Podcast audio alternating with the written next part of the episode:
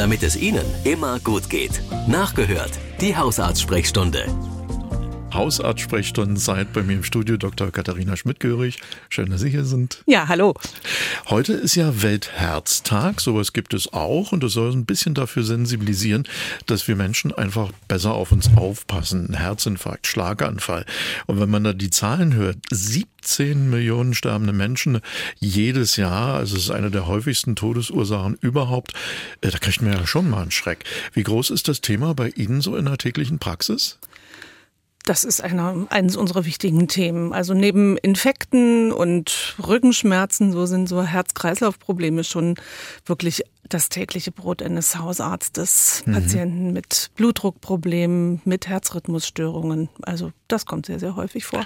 Ich war ja in diesem Jahr selbst mal äh, bei einer Reha. Äh, da waren auch Menschen, die mit dem Herzen Probleme hatten, andere mit der Lunge. Und da habe ich festgestellt, dass äh, offenbar die Frauen viel mehr wegstecken können als die Männer. Denn äh, Frauen waren meines, äh, meiner Wahrnehmung nach öfter von sehr schlimmen Fällen betroffen, weil sie eben nicht hingegangen sind ach, halte ich schon aus, sie tut ja immer mal was weh, ich habe auch ein Kind gekriegt. So nach dem Motto, da halte ich das auch aus. Äh, ist das so oder ist das nur meine Wahrnehmung? Ja, da ist tatsächlich was dran. Nicht zuletzt deswegen, weil viele Frauen wirklich eine sehr untypische Symptomatik haben, wenn es mhm. sehr ernst wird. Also so. der Klassiker, wenn man so Herzinfarkt hört, da denkt man, ach ja, äh, schlimme Brustschmerzen, so in den linken Arm ausstrahlend. Und das haben aber gerade Frauen sehr oft nicht. Bei Frauen gibt es ganz oft eine sehr, sehr äh, diffuse Symptomatik, so. so. eher so Übelkeit, ja. ein bisschen Brechreiz, ein bisschen Luftnot, Schwindel, also wirklich schlecht zuzuordnen. Man kann das wirklich auch mal mit einer, mit einer akuten Gallenblasenentzündung oder mit einem Magen-Darm-Infekt verwechseln. Und ich, äh, ich denke, das ist ganz wichtig, dass, dass man dort darauf aufmerksam macht und vor allem auch dran denkt. Und hier natürlich auch ganz besonders die Frauen und bei den Männern ist es nicht anders, die mit den Risikofaktoren ja. auf dem Schirm hat. Können wir die nochmal nennen? Ganz wichtig, es gibt so Risikofaktoren, die man selber beeinflussen kann und da ist wirklich äh, Thema Nummer eins das Rauchen. Mhm. Im Übrigen nicht nur das, äh, das Nikotin, sondern tatsächlich auch so andere Sachen, die inhaliert werden. Also ich sehe das ein bisschen mit Sorge. Ähm, was zum Beispiel auch so das Shisha-Rauchen und äh, mhm. nicht zuletzt Cannabis und andere Drogen, auch die haben ein erhöhtes kardiovaskuläres Risiko zur Folge. Dann gibt es eine Menge genetische Faktoren. Also es gibt ganze Familien, wo sich das so durchzieht. Also wenn jemand Verwandtschaft hat, die also schon in relativ jungen Jahren Herzinfarkte und Schlaganfälle hatten, das ist immer ein Alarmzeichen, das sollte mal abgeklärt werden. Fettstoffwechselstörungen, ganz wichtig, Diabetes, ganz wichtig, solche Sachen ähm, können wir schon auch eine ganze Menge dagegen tun. Kommen wir mal zur nächsten Frage. Hier haben wir die Frage einer Hörerin, die leidet immer wieder unter Schmerzen. Ich kann mir vorstellen, dass es sehr schlimm ist. Äh, sie ist 37 Jahre alt, also eine ganz junge Frau, hat zwei Kinder bekommen und seitdem die Kinder da sind, kriegt sie sehr schnell Blasenentzündung. Das kann beim Baden passieren, sogar im Sommer, wenn es eigentlich gar nicht so kalt ist, aber auch im Winter, wenn sie mal rausgeht, spazieren und sich nicht so ganz doll einmummelt. Und sie fragt, was kann sie denn machen, dass das nicht immer gleich so reinhaut? Ja, das klingt nach einem dem sehr leidigen Reizblasenproblem, das wirklich mhm. ziemlich viele Frauen quält. Das hängt ein bisschen mit der Anatomie so des weiblichen Beckens zusammen. Ähm, kurze Harnröhre, da ist die Gefahr, dass man äh, eine Infektion hat, relativ hoch.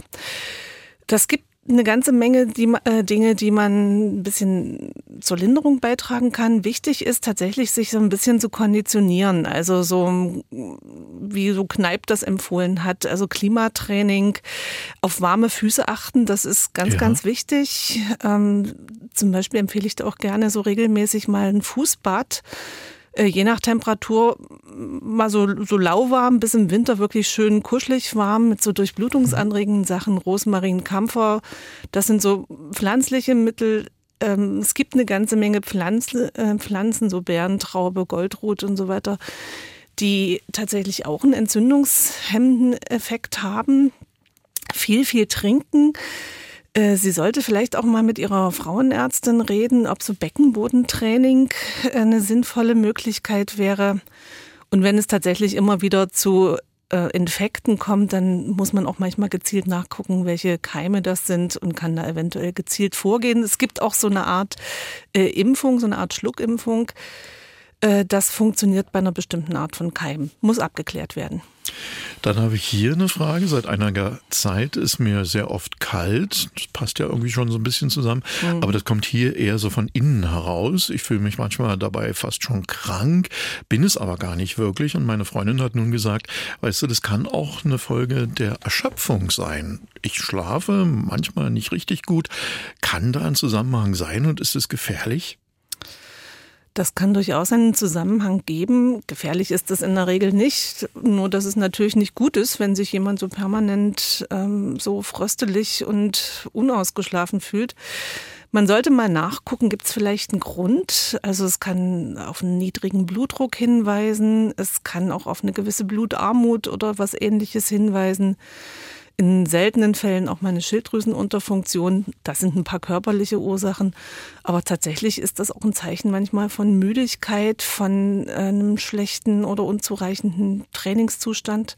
Mal probieren, wie es ist, wenn man sich mal so vorsichtig einfach ein bisschen konditioniert. Treppensteigen, äh, viel Bewegung an frischer Luft, Tageslicht, viel trinken. Und eine Frage zur Grippeimpfung in diesem Jahr ist reingekommen von einer Hörerin. Ähm, sie hat alles mitgemacht, was Corona angeht an Impfungen. Und äh, ist sie dann durch diese vielen Impfungen jetzt auch vor einer möglichen Influenza, einer Grippeerkrankung im Winter geschützt oder ist das ganz was anderes? Ja, leider schützt die Corona-Impfung nicht vor der Influenza, aber ich würde ihr ganz unbedingt eine Influenza-Impfung empfehlen, weil die hat so ein paar nette Nebeneffekte. Die erhöht auch die Wirkung anderer Impfungen. Ah. So ein alter Impfertrick. Und äh, gerade Patienten, die ja so die Influenza-Impfung wirklich gut vertragen. Es gibt ja ein paar, die reagieren ein bisschen, aber die aller, allermeisten haben eigentlich überhaupt gar keine Probleme. Und man baut so über die Jahre einen wirklich guten, einen guten Abwehrschutz auf und das Erkrankungsrisiko sinkt wirklich mit jeder Impfung. Und ich kann auch sagen, also ich teste in der Praxis den Impfstoff immer als erstes an mir selbst. Tatsächlich. Also ja, Saison geht jetzt langsam los. Wir empfehlen dann vor allem natürlich Oktober, November. Aber ich kann jetzt auch aus eigener Erfahrung sagen, die Grippeimpfstoffe sind bis jetzt super gut verträglich. Das gefällt mir gut. Ein guter Koch probiert ja sein Essen auch immer selbst. Ja. Machen wir gleich weiter mit der nächsten Frage. Da kann ich mir vorstellen, dass das auch einen großen Leidensdruck auslösen kann. Hier haben wir nämlich einen Hörer, der schon seit äh, vielen Jahren damit zu kämpfen hat, dass er öfter auf Toilette muss. Ähm, ganz oft kommt es aber bei ihm vor, dass er richtig starken Durchfall bekommt. Also so richtig stark, dass er eigentlich gar nicht das Haus verlassen kann und will. Äh, bei Reisen da kriegt er schon voll die Panik. Oder wenn er zum Arzt muss und länger sitzen muss, da ist er schon ganz panisch, guckt als erstes immer, wo eine Toilette ist, damit er das alles hinbekommt.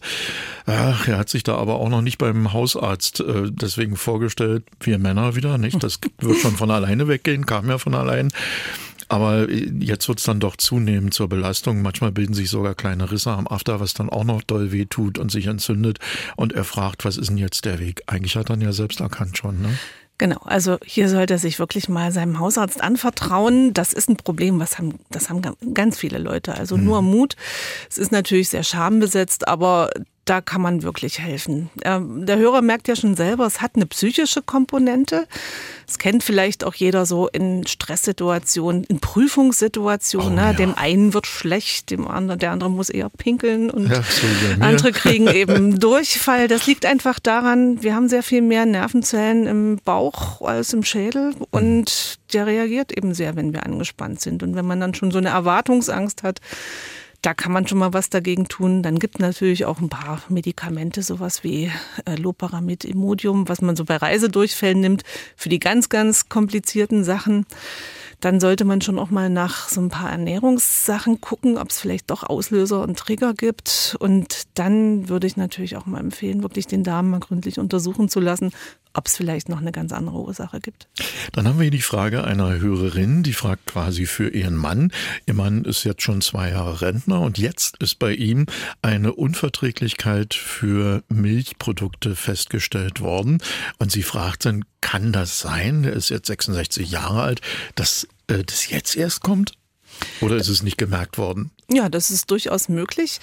Äh, nach meiner Erfahrung äh, ist es so, dass Leute, die äh, so eine sogenannte Laktoseunverträglichkeit haben, äh, in der Regel jetzt keine, keine wirkliche Allergie oder gar eine, so eine ganz schwere Laktoseunverträglichkeit haben. Das gibt so Patienten, denen fehlt dieses Enzym, womit Milchzucker abgebaut wird, komplett. Es ist tatsächlich so, dass äh, sagen wir, beim durchschnittlichen Mitteleuropäer diese Laktase, das ist das Enzym, was die Laktose, also den Milchzucker aufspaltet, der ist bei Kindern sehr, sehr gut äh, mhm. ausgeprägt. Ne? Deswegen können Kinder eben auch so leckere Sachen, Milchreis, Grießbrei und solche Sachen futtern. Und je älter wir werden, desto schlechter vertragen wir das. Das hängt damit zusammen, dass dieses Enzym einfach weniger aktiv wird, je so. älter wir werden. Deswegen ähm, kann es also durchaus sein, dass man dann eben so das erst dann so im Rentenalter merkt, dass man eigentlich diese ganzen Puddings und Milchprodukte nicht mehr gut verträgt.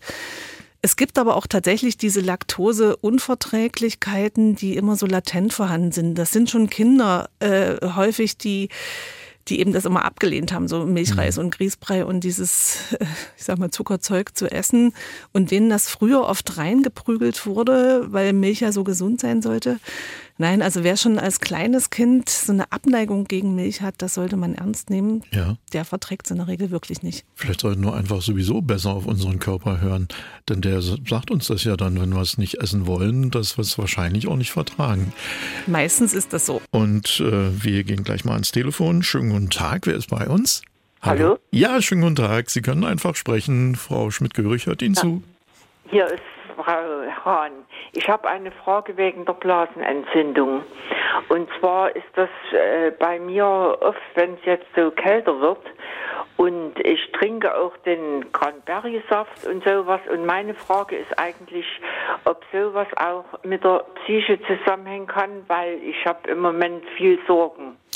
Ja, das kann absolut auch von der Psyche zumindest verstärkt werden. Es ist sicherlich nie nur die Psyche, aber wenn man Stress hat, dann ist man so unter einem Daueranspannungszustand und ähm, naja, nicht umsonst sagt man ja manchmal auch so, es schlägt einem auf den Magen und so. Ja. Das sind so sprachliche Bilder für das, was da passiert. Und bei so empfindsamen Frauen sind eben, ist häufig die Blase betroffen. Ne? Gibt es auch wirklich eine, eine ganze Diagnose dafür, Reizblase und Reizblasensyndrom. Ja. Ne? Gute naja, Pflege ist wichtig und vor allem auch so Entspannungsübungen. Ja. Was kann man da am besten machen für die Entspannung? Da würde ich mich mal äh, an, äh, würde ich Ihnen empfehlen, lassen Sie sich mal beraten. Durchaus auch mal äh, beim Frauenarzt oder bei der Hausärztin. Bei manchen Frauen spielt auch so ein gewisser örtlicher Östrogenmangel eine Rolle. Da kann man manchmal also tatsächlich hormonell mit dem Gel oder solchen Dingen etwas unterstützend. Ja. Und äh, tatsächlich auch so ein bisschen körperliches Training. Und da würde ich äh, Ihnen empfehlen, sich da mal wirklich gezielt beraten zu lassen. Ne? So ja. gerade Beckenbodentraining, da kann man durchaus was tun. Ja. Dann wünschen wir Ihnen gute Besserung und danke, dass Sie angerufen danke. haben. Ich danke. Tschüss. Tschüss. Nehmen wir uns gleich die nächste Frage vor. Hier ist eine Hörerin, sie ist 25 Jahre alt, also eine ganz, ganz junge Frau.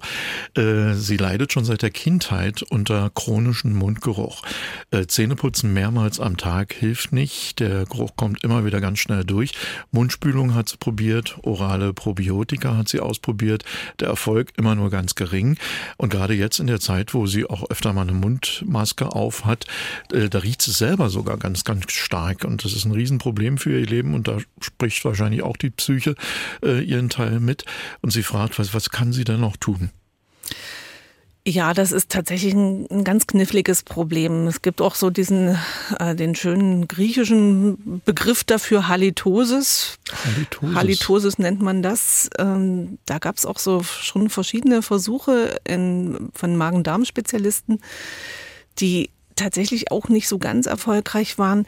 Hier würde ich unbedingt noch mal empfehlen, falls das nicht schon passiert ist, mal tatsächlich zu einem Magen-Darm-Spezialisten zu gehen und äh, so eine Spiegelung machen zu lassen ob es vielleicht äh, so bestimmte Aussagungen in der Speiseröhre gibt, äh, sogenannte Hernien oder eine chronische Magenentzündung. Es gibt äh, auch ein paar ätherische Öle, mit denen man ein bisschen was entgegensetzen kann. Lavendel, Pfefferminz, mhm. Minzöle, Teebaum kann ganz hilfreich sein. Und Ich gebe aber zu, es ist wirklich ein ganz schwieriges Problem, wenn man so all diese die, die erfassbaren Ursachen ähm, schon ausgeschlossen hat. Und ich gehe davon aus, dass sie sicher eine sehr, sehr gute Mundhygiene macht. Vielleicht noch als Tipp so aus der Zahnheilkunde das sogenannte Ölziehen. Das ist so ein Verfahren aus der, eigentlich so ursprünglich aus der Ayurveda-Medizin, mhm. was aber eine gute Zahn, tatsächlich so eine Zahnpflege ist. So ein Teelöffel, Esslöffel, ähm, so zum Beispiel Kokos oder Sesamöl ist dann ganz gut geeignet äh, was manchmal einfach auch äh, subjektiv einen angenehmeren äh, Eindruck macht, auch wenn es das Grundproblem vielleicht nicht löst, aber es lindert. Ja, auch hier gute Besserung. In 14 Tagen geht es weiter mit den nächsten Fragen in der Hausarztsprechstunde. Für heute vielen Dank, Dr. Katharina Schmidt-Görig. Auf Wiederhören. Radio im Internet. Sie können aber auch das Original hören. MDR Sachsen.